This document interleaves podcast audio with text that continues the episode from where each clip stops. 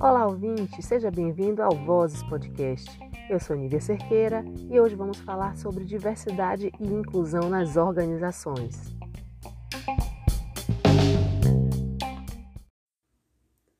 O convidado é Diogo Pinheiro. Ele é administrador, especialista em compliance, mestre em governança e professor de administração. Seja bem-vindo, Diogo Pinheiro, ao Vozes Podcast. Tudo bem, Diogo? Boa tarde, Nívia, tudo jóia? Boa tarde, boa noite, bom dia, né, para quem estiver ouvindo em algum desses horários. Comigo Verdade. tudo bem, sim. Que bom. Obrigada pela sua participação. E vamos lá. Você é um profissional de compliance e tem uma newsletter mensal onde você recentemente escreveu sobre o tema diversidade nas organizações, lá no LinkedIn. Você pode falar um pouco para nós sobre o que é o compliance e qual a relação com o tema do nosso podcast de hoje? Claro, Nívia, vamos lá. Bom, o, a palavra compliance ela vem do verbo em inglês to comply, que significa estar em acordo, né? É, ou seja, se comprometer e estar submetido a uma regra ou algum pedido. Isso aí é a tradução da palavra. Nesse sentido, o compliance ele pode ser entendido como conformidade, é a tradução literal mesmo da palavra para o português. E então, com o passar dos anos, esse termo ele foi apropriado pelo mundo corporativo.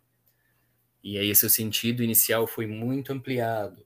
Ele se transformou num conjunto de disciplinas, práticas que visam o cumprimento das normas, seja de uma instituição, de uma empresa, procurando investigar, evitar e solucionar qualquer desvio, risco ou inconformidade que essa empresa possa vir a ocorrer, vir a passar.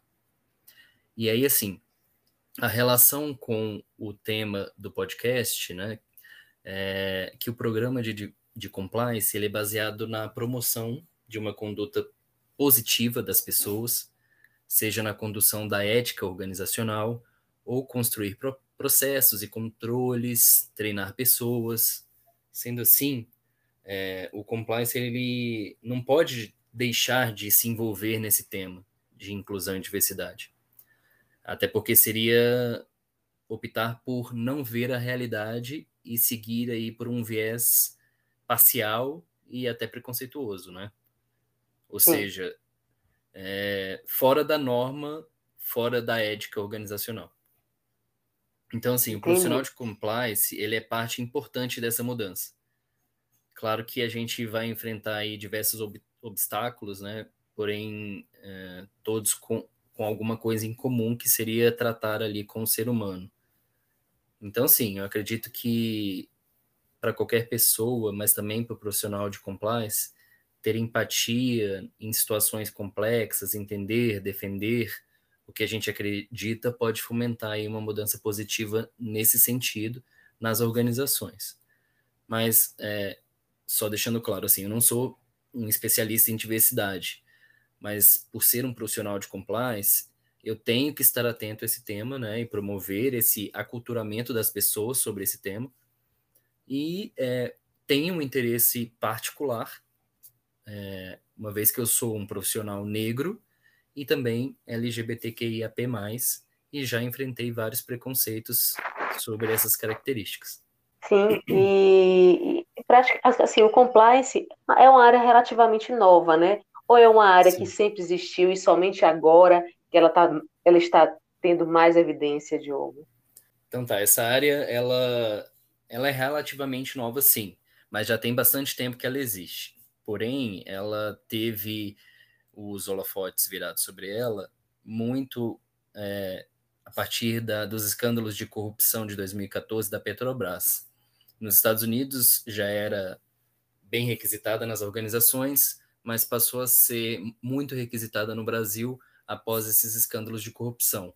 É, não envolve só corrupção, mas trata da questão da ética em geral de todas as organizações. Então, está sempre no sentido de é, assegurar a segurança da organização quanto a fraudes, má conduta, né, entre outras questões que a gente pode falar mais para frente. Bacana.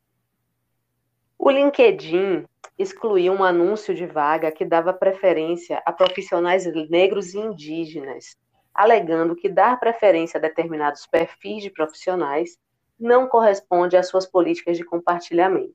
Eu acredito que você viu, né? Foi uma polêmica muito grande que gerou aí tanto tanto buzz aí nos, nas redes sociais. É, esse caso realmente gerou muita polêmica, né? É, porque nós estamos tratando aí uma questão muito sensível e eu vou é, tecer minha opinião realmente muito particular. Eu entendo que a atitude da empresa em oferecer essas vagas, elas tenham sido bem intencionadas no que tange aí buscar a diversidade para dentro da organização, que é o que a gente precisa mesmo, né? Porém, é, eu acredito que a forma como eles realizaram é que eu considero inapropriada, porque eu acho que o tom desse tipo de contratação ainda está sendo muito discutido nas empresas, nos RHs e até mesmo nos anúncios que a gente vê no LinkedIn. Então, por ser um tema sensível, é, quando o anúncio ele dizia lá que daria prioridade na seleção a pessoas negras, pretas e pardas, indígenas, como parte da ação deles de valorizar a, a pluralidade da equipe, no meu caso, eu entendo que automaticamente isso é o mesmo que cometeu que foi feito há tempos atrás com os negros e os índios, né? É, segregar e excluir as raças. além do que, tem uma questão importante se a gente considerar, né? Que inclusive eu tratei no meu artigo, uh, num dos meus artigos da minha newsletter, que o nome é Engajamento LGBTQIA+, nas organizações. Muitas empresas fazem isso de forma para caçar likes mesmo, né? É, e nesse artigo eu até falo sobre isso. Qual é o verdadeiro foco, né? Então, assim, é, tem que ser um tema sensível e se estudar muito antes de fazer um anúncio desse tipo, dessa forma. Eu, eu compreendo. Mas, por outro lado, se a gente sabe que existe sim na prática o preconceito, se a gente sabe que foram precisos instituir políticas públicas que contemplassem e que, e, e que pressionassem as empresas a abrir é, é, é, vagas, no caso as cotas, que muitas pessoas são contra, uhum. né? Mas Sim. talvez se não existissem essas políticas, por outro lado, a diversidade não estaria sendo debatida e sendo incluída dentro das organizações, não é verdade? Concordo plenamente, né? É um tema que ele está muito em voga no momento. A gente está vivendo um momento de desconstrução, não só no ambiente corporativo, mas no mundo como um todo. É, e a gente tem que dar graças a isso. É, mas, infelizmente, a gente tem é, como um tema sensível. Então, assim, mesmo que a gente esteja nesse momento de engajamento dessa questão, eu acredito que a gente tem que saber pautar essa questão de forma que também não venha ofender outras pessoas, para a gente não estar tá fazendo o mesmo que já foi feito conosco no passado, né? na minha opinião. Entendi. É, segundo dados do IBGE, negros, pretos e pardos, né, ocupam somente 30% de postos de chefia nas organizações apesar de serem mais da metade da população. Você poderia explicar o conceito de diversidade no ambiente corporativo? O que seria essa diversidade na prática, é, é, com, para o olhar corporativo? Certo. É, bom, é, realmente é uma tremenda verdade. Infelizmente, nós negros ocupamos é, poucos postos de chefia, né? É, mas quando a gente fala sobre diversidade nas organizações, conceitualmente a gente pode dizer que significa ter uma equipe de colaboradores repleta de pessoas de diferentes grupos culturais, ou seja, não interessa qual condição, qual a condição da pessoa, a condição social, no caso, a, orientação sexual, raça, religião, não deve é, haver critérios excludentes para uma contratação, né? É, negros, mulheres, índios, portadores de deficiência, LGBTQIA+, PCD. Idades diferentes também, né? Que é outro assunto que está muito em voga. Exatamente. Ainda mais hoje em dia que a gente tem esses conflitos de geração, que a gente tem muita gente nova trabalhando com muita gente mais experiente e o choque de geração que acontece. Todas essas questões elas fazem parte é, de, desse grupo que são denominados aí de minoria, que inclusive é, eu explico no meu último artigo, também da minha newsletter, que é diversidade nas organizações, que minoria não necessariamente são grupos em menor quantidade, numérica, no caso, seja na sociedade ou nas organizações. É, o termo ele diz mais a respeito das relações de dominação de um grupo em relação a outro, né? Sim, porque se a gente parar para pensar, a, a, a, população brasileira, a maioria é negra, né? Exatamente. E somos tratados como minorias, né? Exato. 56% da população, Sim. segundo a última estatística do IBGE, se considera negra. Sim. É, e normalmente essa, essa questão acontece não só nas organizações, mas também nas empresas, porque esse encontro de diferentes origens, etnias e crenças, é, seja de cor, raça, etc., ela pode contribuir é, muito mais para dentro de uma organização, assim como a gente já vê essas mudanças na sociedade. Então, a diversidade tem que ser pauta mesmo é, em todos os lugares. Bacana. Na sua newsletter Mundo Compliance e Controle, você abordou né, o tema diversidade e trouxe um exemplo da fala da vice-presidente de estratégias da inclusão da Netflix, que Isso, ela fala Verna o seguinte, Myers. Verna Myers, que ela fala o seguinte: Diversidade é convidar para a festa, inclusão é chamar para dançar. Eu achei interessante essa frase, né? É, isso retrataria a diferença entre a teoria e prática das empresas? Eu queria que você explicasse um pouquinho. Certo. É, eu também gosto muito dessa fala, eu acho que é muito pertinente. E aí, assim, é, nas organizações, normalmente os gestores, eles interpretam o fato das pessoas é, com essas características diversas já estarem no seu quadro de colaboradores, como já terem feito uma adesão a essas políticas favoráveis à diversidade. E isso é um tremendo equívoco, por quê? É, você só vai ter chamado para festa, no caso, né? Como diz a fala da Verna Maias da Netflix. Mas cadê a parte da inclusão? Né? Essas pessoas Sim. elas vão continuar sofrendo o que sofrem na sociedade então, uh, vão sofrer na sociedade e ainda dentro da organização. Então, é preciso que exista toda uma estrutura para incluir essas pessoas uh, e fazerem os ditos normais entenderem que deve existir respeito. Sem piadinhas, sem preferências, essas coisas, né? Quando a organização entender que existe importância na inclusão no mundo dos negócios, uh, consequentemente, eu acredito que é, a, a prática vai começar a imbuir respeito nas pessoas, a valorização das diferenças, né? E aí, ao tornar esse conceito parte da cultura, empresas, gestores vão iniciar um processo de enriquecer as ideias e contribuir para os processos, é, para planejar, a tomada de decisão. Isso, isso acontece muito porque essa, essa mistura de etnias, de crenças, classe, esses elementos todos vão contribuir para é, muito mais ideias diversificadas, né? porque cada um tem um background que é diferente do outro e pode contribuir de diferentes formas, assim, na minha opinião. Sim, sim, eu concordo. Estava lembrando comercial do carro Polo é, da Volkswagen. Sim, eu não eu sei se você isso. viu, né? Você viu vi. um casal, uhum. um casal de homossexuais, né, fazendo a propaganda do carro Polo e, e muitos muitos memes foram gerados por conta disso. Por um lado, eu vejo é, é, como essa atitude da, da Volkswagen uma propaganda de repercussão nacional, como ela tem sido criticada. A vida inteira a gente vê propaganda de carro, um homem ou uma família hétero, família de classe alta, branca, e de repente começa a fazer campanha com mulheres dirigindo carro, de repente começa a fazer Sim. campanha com, com um casal gay. Então, assim, quanto isso incomodou e o quanto a gente ainda está longe de uma Exato. mudança cultural, não é verdade? Concordo plenamente. Inclusive, assim, é, a gente consegue visualizar nisso, nessa situação, dois extremos, né?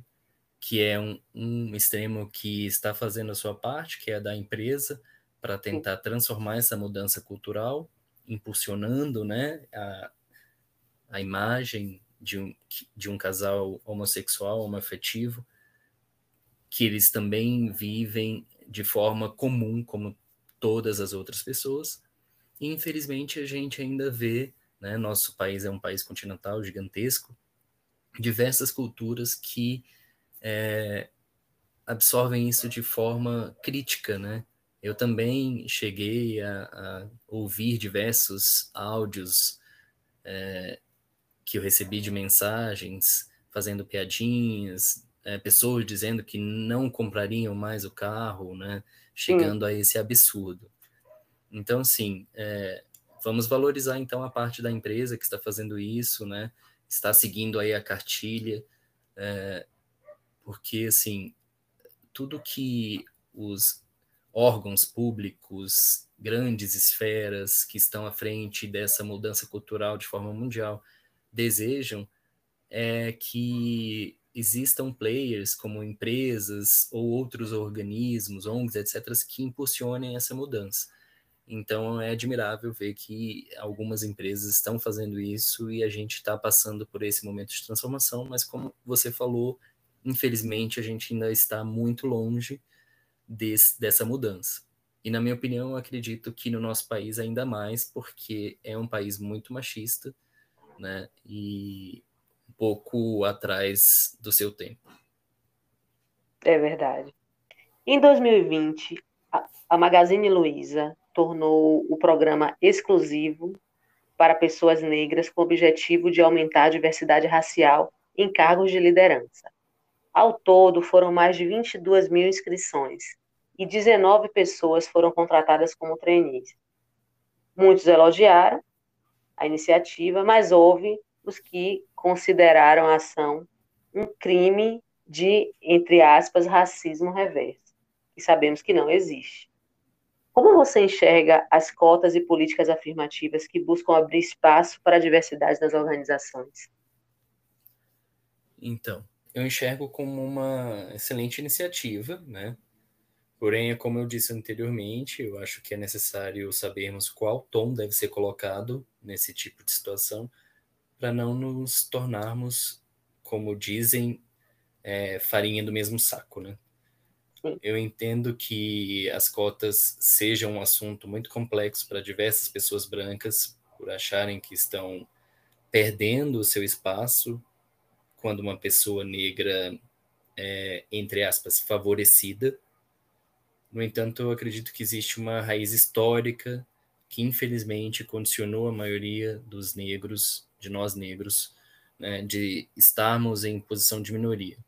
É, não somos mais escravizados, porém, quando houve a assinatura da Lei Áurea lá atrás, os negros daquela época não foram retratados pelos anos de escravização, né? Sim. Eles foram, pelo contrário, marginalizados, condicionados a se afastarem da população branca, resultando no que nós chamamos hoje aí de favelas. E aí, até nos dias de hoje, isso ainda repercute, correto?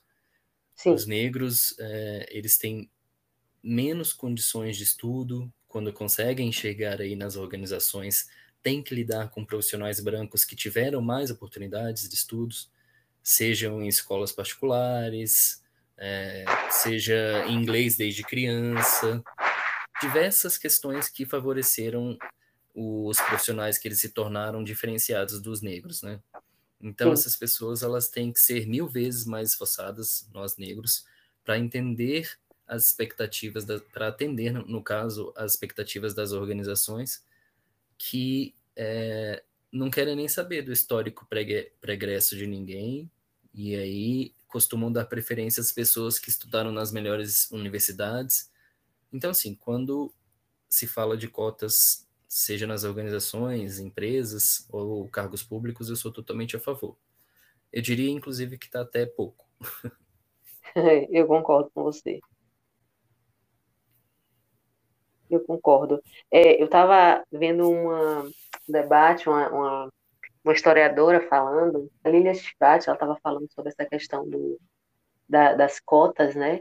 e, e explicando que, que, na época, né, houve a Lei Áurea, houve, né, os negros foram para a rua, beleza, agora vocês estão, vocês estão livres. Só que eles não tinham casa, eles não eram uhum. aceitos no emprego, eles não tinham onde morar, né, eles não tinham Exato. nenhum grau de educação, e eles iam para a rua. E logo em seguida veio a lei da vadiagem, que os negros Isso. que estivessem na rua eles eram presos, né?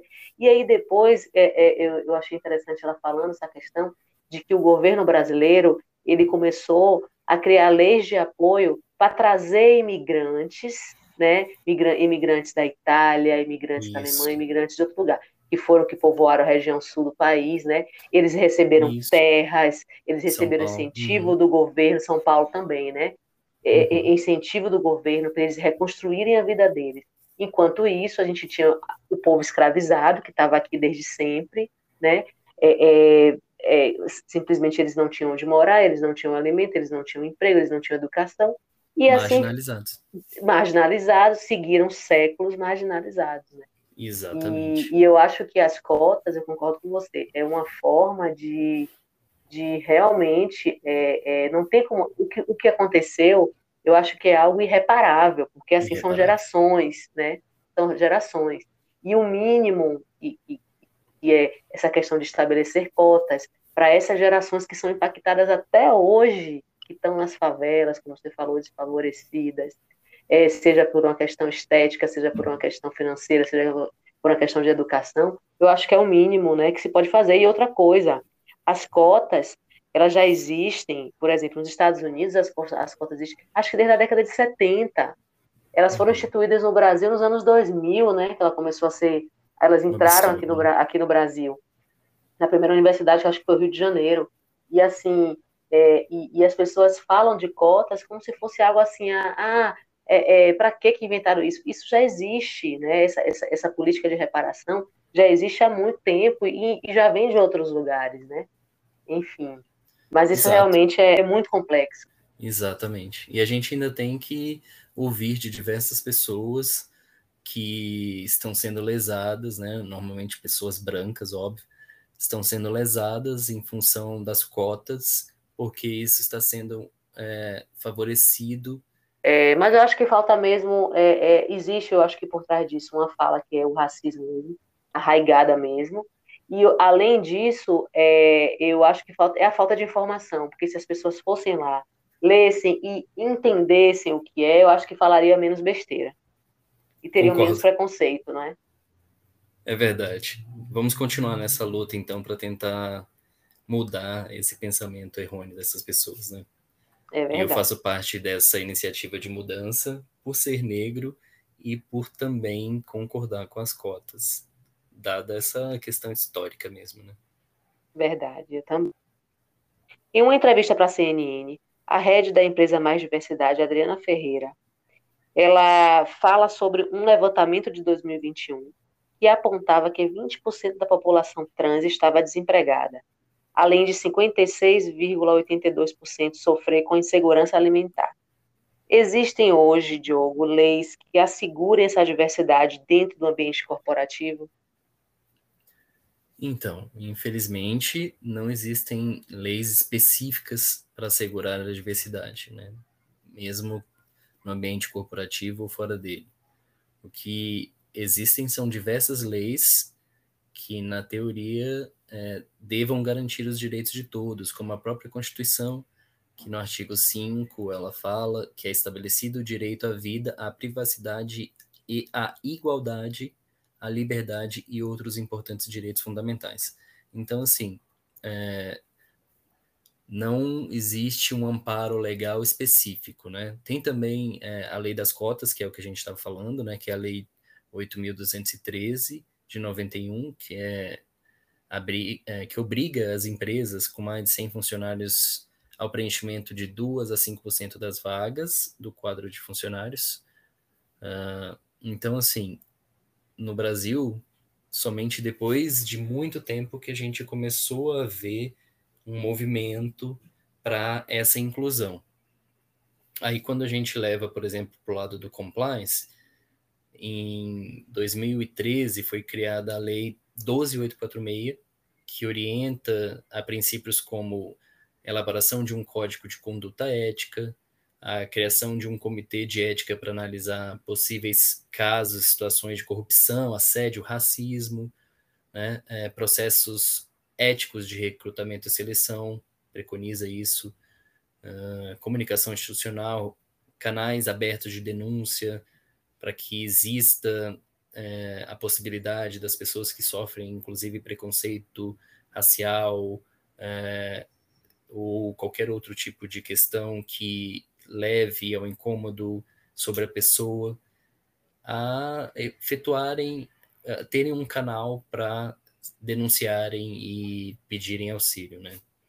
Então, assim, a gente tem alguns artifícios, mas infelizmente nada específico para o tema, é, muito generalizado, voltado para direitos humanos. Então a gente tem que caminhar para uma legislação que possa criar algo específico para o tema, e aí para isso eu acredito que a gente tem que votar é, em mais mulheres, mais pessoas negras e mais pessoas LGBTQIA+, né, e etc. Porque só as pessoas que sentem isso é que podem legislar sobre, porque até hoje a gente não viu as pessoas que não são nesse sentido legislando sobre, né? Porque normalmente a gente só vê na política homens, héteros, brancos, muito raramente pessoas diferentes disso, não é isso? É verdade. E aí não tem a representatividade, né? Se não há representatividade, não há mudança das leis, porque para não vai favorecer ninguém que está lá, não é verdade? Com certeza. Eles só buscam favorecer a si mesmos, né? A gente sabe muito bem disso. E quando buscam favorecer os outros, normalmente são os iguais a eles, né? Sim. Uma empresa que atua com equipes multidisciplinares que combinam capacidades coletivas de colaboradores de diferentes culturas, sexualidades, etnias, idade, classes sociais, pensamentos, opiniões, como você tinha falado, né, deficiências, tem muito a ganhar. Qual o impacto para a empresa, para o colaborador e para a sociedade? É, eu vou parafrasear a própria Adriana, que foi entrevistada pela CNN, que a gente falou na pergunta anterior, que fala sobre pessoas trans, né? Ela diz na entrevista que um dos benefícios de incluir essa parcela da população é abrir a discussão, né? Que há vieses que acreditam que não há pessoas trans capazes que todas estão em prostituição, que estão em vulnerabilidade. Existe grande parte realmente nessa situação. Mas aí a gente tem que se perguntar o que, que a gente está fazendo sobre isso. É aquilo que a gente estava falando é, ao responder a pergunta anterior.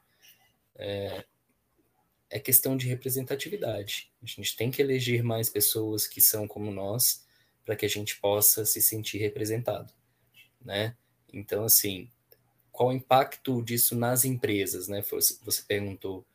É, além do compliance, é, hoje nós temos também o ISD, que ele mede ações empresariais a respeito do meio ambiente. É, desculpa, não só do meio ambiente, mas do meio ambiente, questão social, que é o tema que a gente está falando, e a questão da governança. Então, é, todas essas questões elas são aliadas no processo de integração das pessoas trans e na questão da diversidade em geral, porque trata as questões sociais dentro das organizações e também externas a ela. Então, assim, quando toda a, a rede, seja é, no aspecto público ou no aspecto empresarial, coloca isso de forma fundamental, a gente começa a ter avanços, né? Então é importante realmente esse olhar sobre essa parcela da população. Bacana. Vemos que muitas empresas mostram que aderiu a programas de inclusão de diversidade dos seus quadros de colaboradores, porém, na prática, ainda nos deparamos muito com situações do tipo: é, a empresa não permite a extensão dos direitos para cônjuges do mesmo sexo, ou a inexistência de profissionais mulheres, pessoas negras, LGBTQIA, em cargos de liderança, ou até mesmo a não permissão é, da utilização do nome social para pessoas trans. Difícil. Como diminuir, na sua opinião, essa incoerência, fazendo com que as iniciativas, é, iniciativas como essas que a gente falou, possam realmente transformar a cultura organizacional de forma estruturada e contínua? É, de forma estruturada, é, eu acho que é bem mais embaixo, né? Mas uma coisa é certa nessa questão. Apenas é, as empresas se posicionarem sobre esse tema não vai ser suficiente para mudar da forma que nós queremos, né? É, o que eu posso falar é a respeito aí do que a minha área de compliance tem feito nesse tema. É, como eu disse, não adianta só se posicionar, tem que fazer mesmo. Quando algumas empresas só se posicionam, a gente no compliance chama isso, esse tipo de postura é, de checking the box, ou seja, aqueles programas existentes só no papel, que tem empresas que colocam no papel para apresentar para o público externo a ela que existe um programa de diversidade, mas na prática nenhum valor mesmo mudou em relação a isso e se existe pessoas diversas lá, elas com certeza sofrem algum tipo de questão que incomoda. É, algumas empresas elas fazem campanhas publicitárias sobre esse assunto para gerar engajamento, mas é, não implementam diversidade de verdade, né, na sua gestão. E isso aí pode acontecer por diversos fatores, mas se a gente for pensar no caso é, do envolvimento com os temas da comunidade LGBTQIA+, por exemplo, igual esse caso que a gente citou é, do carro Polo.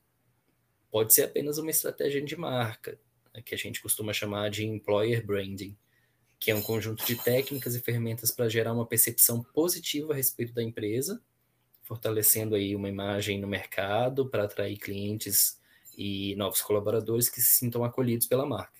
Mas Claro que isso é uma hipótese que não se aplica a todas, né? Sim. Então, assim, o que a gente precisa mesmo é realizar mudanças culturais, aquilo que a gente estava falando, estrutural mesmo, que é muito difícil, né? Mas é, tem que ser coisas que mexam com a rotina do trabalho, é, os colaboradores eles têm que saber das transformações antes que elas aconteçam, assim como as pessoas que forem contratadas posteriormente precisam ter ciência das políticas internas antes de entrar na empresa. É, eu acho que no futuro, hoje acontece, mas pouco, a gente deveria colocar como uma questão primordial ao contratar uma pessoa branca, hétero, cis, etc., uma pessoa que é, responda um questionário ou então é, de forma verbal se ela tem algum tipo de preconceito ou coisa do tipo, né?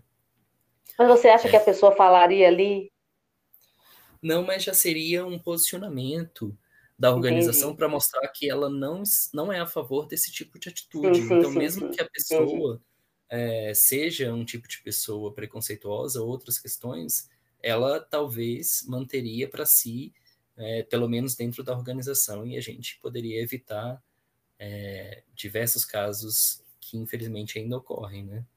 Negativos. Legal. De acordo com o levantamento Demitindo Preconceitos, realizado pela Santo Causa em 14 estados do país, 38% das empresas mostram restrições para a contratação de homossexuais.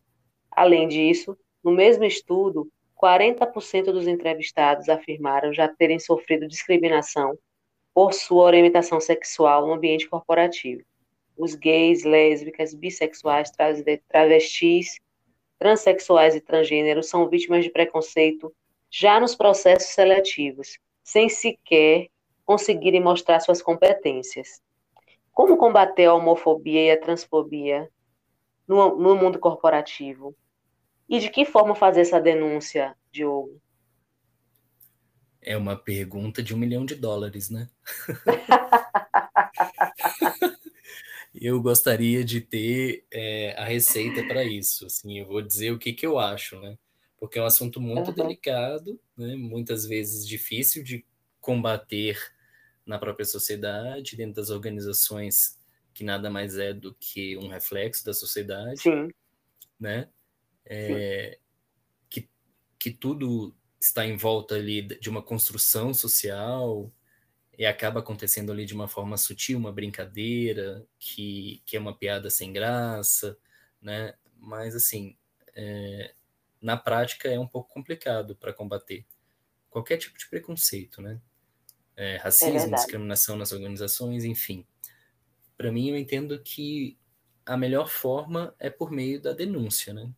Nós somos acostumados a tentar lidar com as situações sozinhos, sem dividir com alguém, mas a, as organizações estão bem avançadas nesse sentido, tendo, tendo aí como respaldo os órgãos de controle, como é a área de compliance, puxando um pouco a sardinha aqui para mim, que dispõe aí de um canal de denúncias, por exemplo, que é para investigar casos como este, e também cria política, pode, né?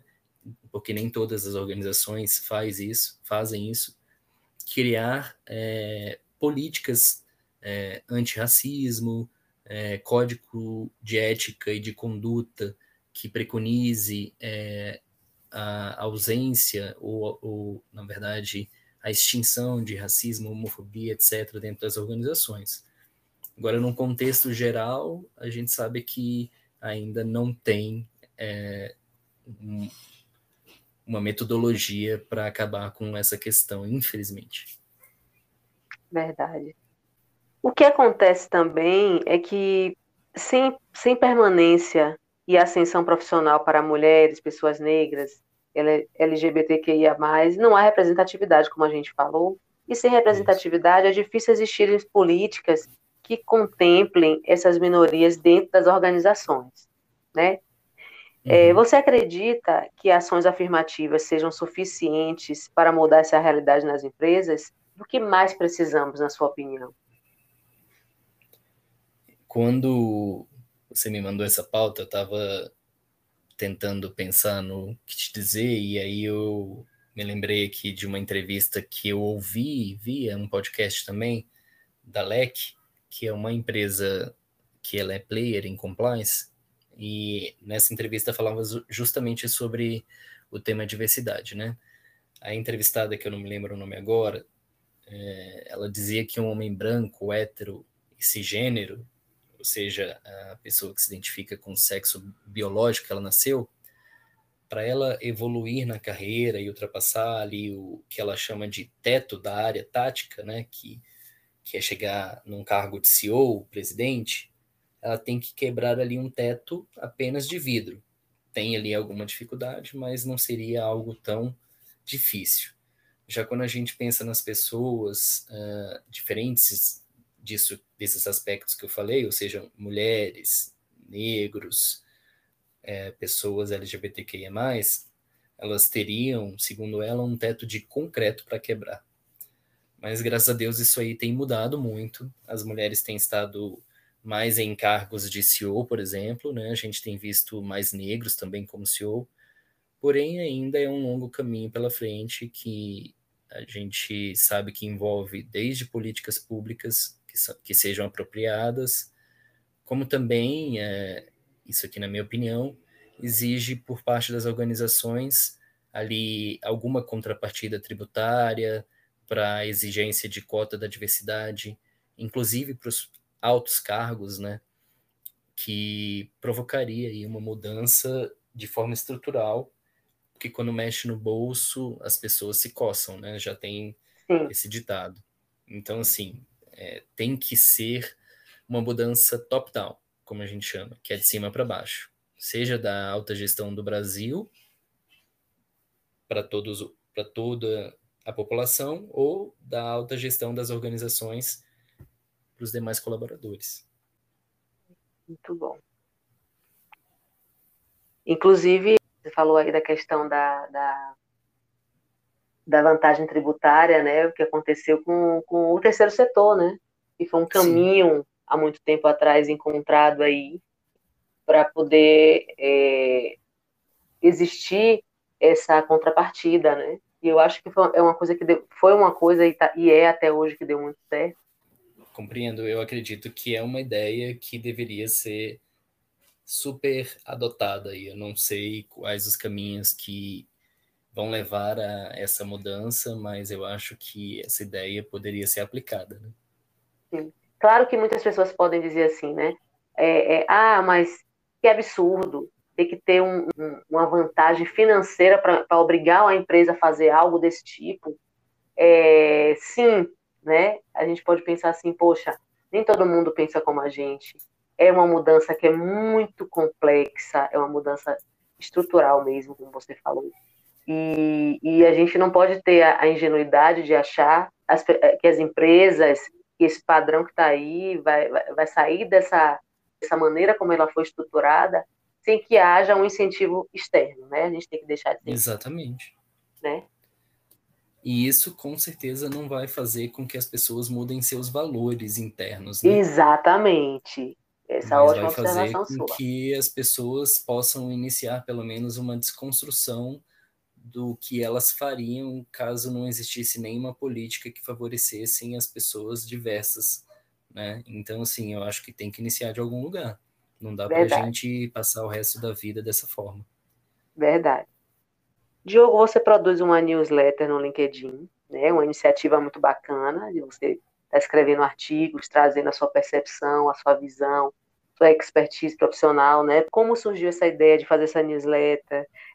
Bom, é, essa ideia surgiu, é, primeiro que eu sou um acadêmico por natureza, né? É, por isso eu fiz mestrado, mas também sou um profissional do mundo organizacional. Então, assim, eu quero juntar essas minhas duas aptidões para divulgar mesmo toda essa cadeia de informações que o compliance e outros órgãos de controle têm, que são importantes e podem causar transformações na forma de se trabalhar, né? Tanto para prevenir a corrupção, que é algo que nosso país tem generalizado, né? A gente hoje está no índice de 96% é, de país mais corrupto do mundo, então, assim, é, a, o compliance trata dessa segurança para prevenir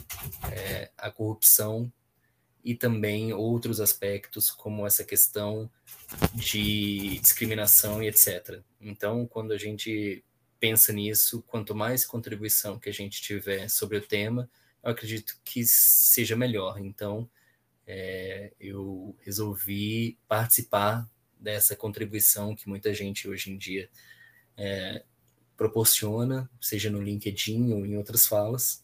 E aí eu resolvi usar o LinkedIn, que é um ambiente que me favorece nesse sentido, porque é, tem ali diversos profissionais, tanto da área quanto outros profissionais.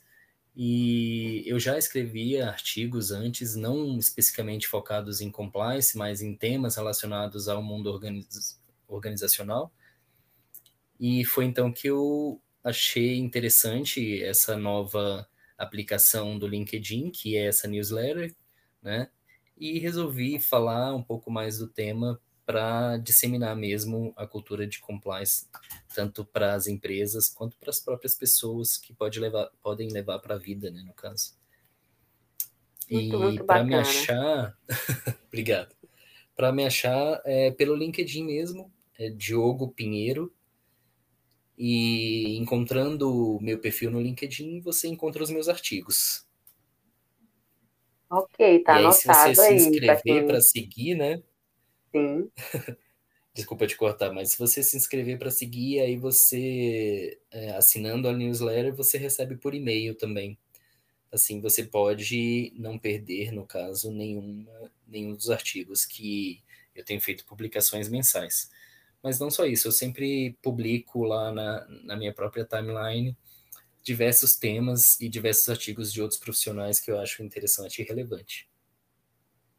É muito bacana esse seu trabalho, compartilhamento. Eu acho que, que, que quando a gente recebe um diploma, né, eu acho que é, o significado disso vai muito além do que o papel que a gente tem e, e que está ali, né? Ah, estou formado em tal coisa, atuo em tal área. Eu acho assim que é, a gente transcender isso, a gente tem tanto a agregar, né? Cada um de nós, né? Como, é como seres humanos, como profissionais, é, habilidades, pensamentos, opiniões, né? E que se a gente tem essa intenção de agregar e contribuir, né? Para que, que, as pessoas possam ver, que elas possam se inspirar, para que elas possam é, melhorar na sua trajetória, na sua carreira, Eu acho que isso é muito positivo. Como você falou, às vezes é mais simples do que a gente pensa. Às vezes a gente acha que é algo muito complicado e não é, né? A mesma, a, a, o mesmo acontece com o meu podcast, né?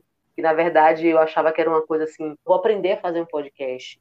E esse aprender a fazer podcast, eu vou fazer um episódio para ver como é e eu aprender a usar essa ferramenta. E depois eu pensei, por que não levar esse meu conhecimento e levar a voz de tanta gente maravilhosa que eu conheço, seres humanos e profissionais incríveis que eu conheço, que estão aqui à minha volta, e que tem tanto para contribuir com o mundo, por que não abrir um canal para poder trazer isso, né? Concordo. Assino embaixo e eu acho que eu acho que é, se cada um fazer a sua parte, a gente vai ter aí, parece um pouco clichê, mas a gente vai ter uma mudança sim. É porque tem muita gente que não está fazendo a sua parte. Sim, que, pessoas que estão no lugar que deveriam fazer que não estão, né?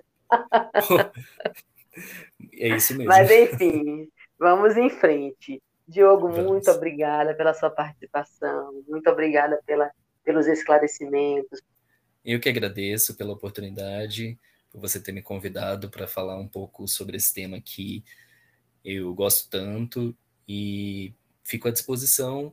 Espero que seus ouvintes gostem do tema. É, espero que todos aí possam também assinar a minha newsletter e convido a todos para lerem os meus artigos. É isso aí. Um abraço, Diogo. Outro abraço.